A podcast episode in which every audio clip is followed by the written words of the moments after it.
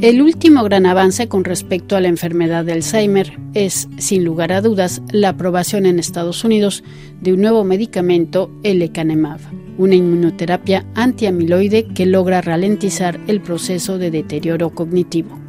Actualmente hay 143 moléculas sujetas a ensayos clínicos y muchos proyectos de investigación se llevan a cabo, ya sea a nivel del diagnóstico, del tratamiento, pero también en la prevención de esta enfermedad neurodegenerativa. Para conocer y combatir mejor la enfermedad de Alzheimer es pues indispensable apoyar la investigación. Y es esta la vocación de la Fundación Vaincre Alzheimer, creada hace ya casi 20 años. Catherine Silva trabaja para esta institución francesa. La Fundación Vaincre Alzheimer, que significa vencer Alzheimer, fue creada en el 2005 y tiene tres misiones principales. La primera misión es curar a la gente y para eso la fundación financia investigaciones médicas para encontrar una cura a la enfermedad de Alzheimer y las otras enfermedades neurocognitivas. La segunda misión que tenemos es sanar a la gente y por eso y en eso vamos a formar a los profesionales de salud para mejorar el diagnóstico y el tratamiento de los pacientes y eh, la tercera misión es prevenir, evitar la, enfermedad de Alzheimer y eh, informamos y educamos al público sobre la enfermedad y cómo prevenirla. Lo que es interesante en nuestra fundación es que desde el principio hemos trabajado con una, red internacional de asociaciones en Holanda, Alemania, Bélgica y Estados Unidos. Y esa red fue creada porque queríamos ayudar a cubrir las necesidades de la investigación a nivel internacional sobre estas enfermedades. Muy bien, entonces, bueno, hay un lugar importante con respecto a la investigación médica, ¿verdad? ¿Cuáles son las pistas o en qué se está trabajando actualmente?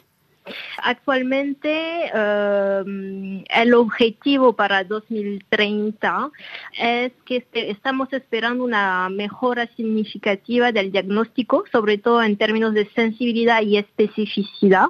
El objetivo es evitar los eh, diagnósticos erróneos y mejorar la discriminación entre las distintas enfermedades eh, neurocognitivas, es decir, diferenciarlas mejor. Y también esperamos poder diagnosticar la enfermedad lo antes posible, favoreciendo métodos más rápidos y menos invasivos. Por ejemplo, con el desarrollo de biomarcadores en la sangre, pero también eh, de técnicas innovadoras como el análisis de la retina y la Fundación Van Alzheimer financia el proyecto um, de investigación de uh, un profesor que se llama el profesor uh, Payou sobre este tema.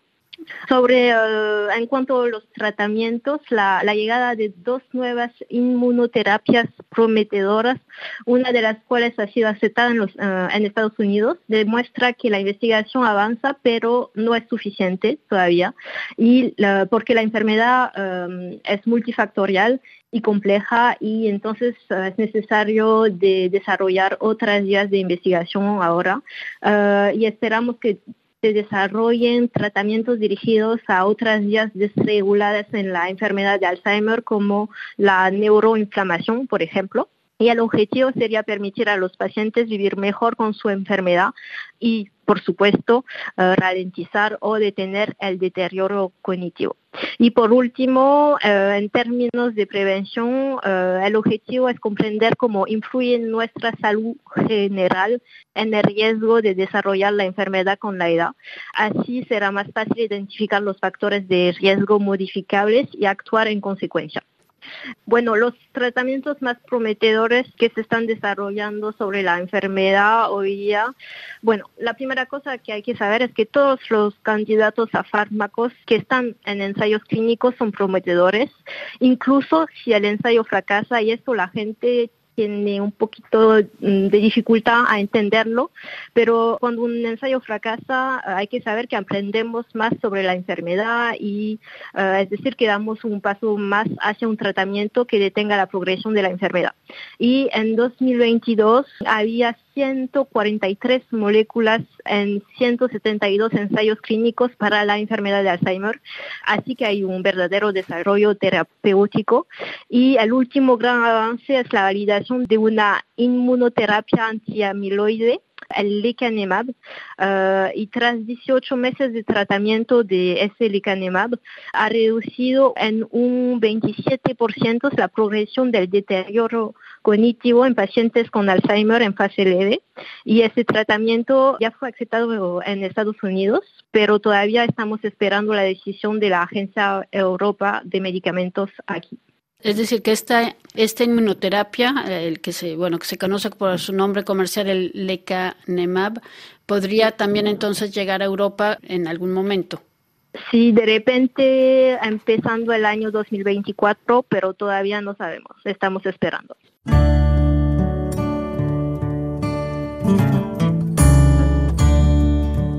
Además de esta inmunoterapia, ¿cuáles otros avances se han dado en la investigación con respecto al Alzheimer?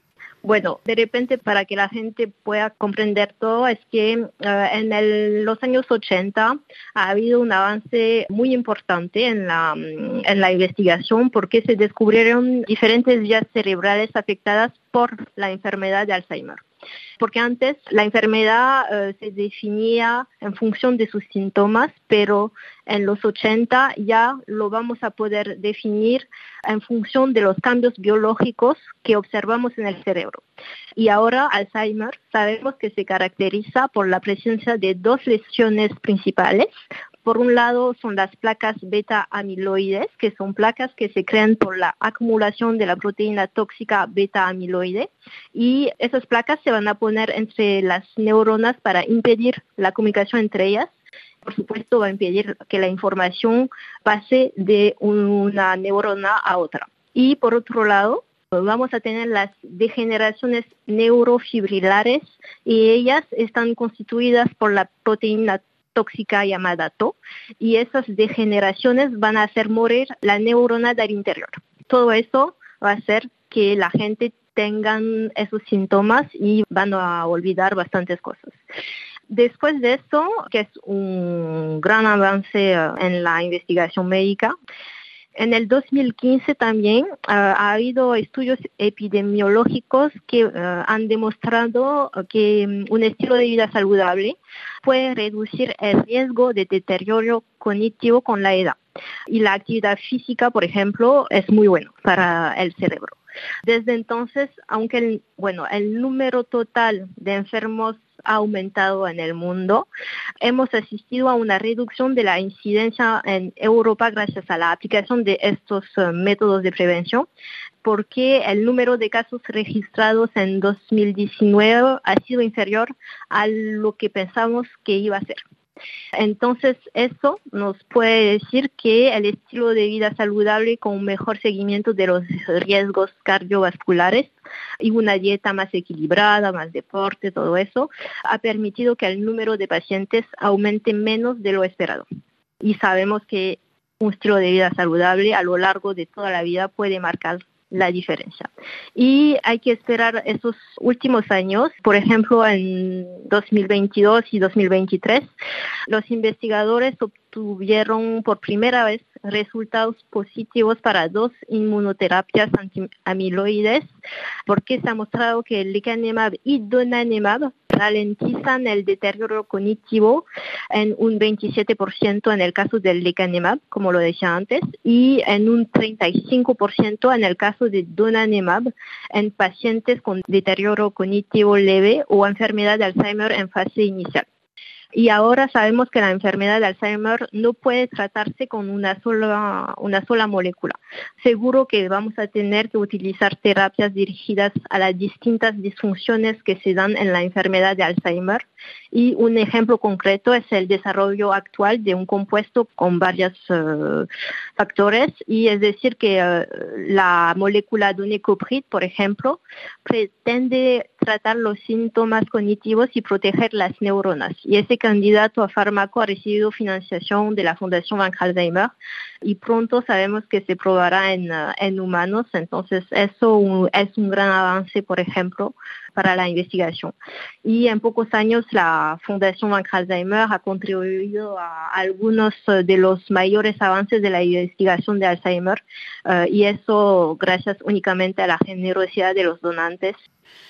Es verdad que en el 2021 hemos también, la Fundación Van Alzheimer financió a otra investigadora, la doctora um, Agathe Brion en París, y ella trabaja sobre uh, el diagnóstico por la sangre y diagnosticar por la sangre sería más fácil y menos costoso también.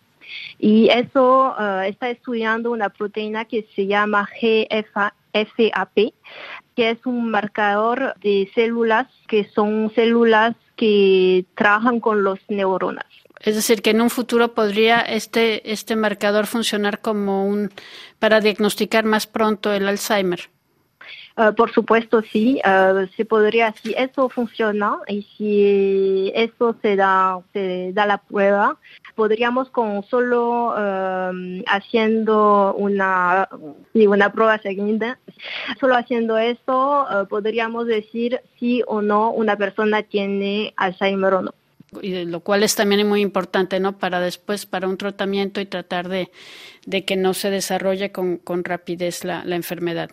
Sí, y además hay que también hay que saber que con ese análisis de sangre sería mejor porque hay bastante gente que no quiere tener un diagnóstico porque también pueden tener miedo de hacer todas las pruebas porque puede ser un poco difícil ahora y con un análisis de sangre eh, sería mucho más fácil. Una breve conclusión para terminar la entrevista. Sí. Eh, bueno, lo que quiero decir es que hay tenemos bastante esperanza nosotros porque sabemos que los investigadores han tenido bastantes, em, bueno, hay bastantes avances y en pocos años hemos visto eh, avances mayores en la investigación del Alzheimer y sabemos que, que va a seguir y además con las dos eh, últimas eh, inmunoterapias va a haber bastantes cosas, además que una ya está aceptada en Estados Unidos, entonces ahora esperamos que esté aceptada también por todas partes del mundo.